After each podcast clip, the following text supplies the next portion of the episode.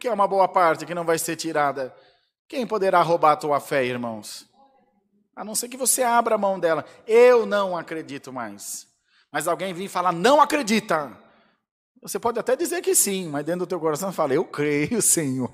Eu creio em ti. Pedro negou o Senhor e nem por isso deixou de amar a Deus. Não foi?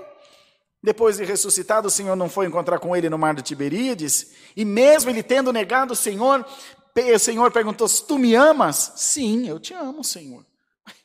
Tinha acabado de negar, mas ainda assim amava. Errar não é sinônimo de não gostar, ofender não é sinônimo de indiferença. Às vezes nós fazemos coisas involuntárias e nós devemos nos lembrar que somos responsáveis pelo que a gente fala, não pelo que as pessoas entendem. Por isso que o Salomão escreveu: do homem são as preparações do coração, mas do Senhor vem a resposta da boca. Irmão, não se preocupe em provar nada para ninguém, Deus te conhece.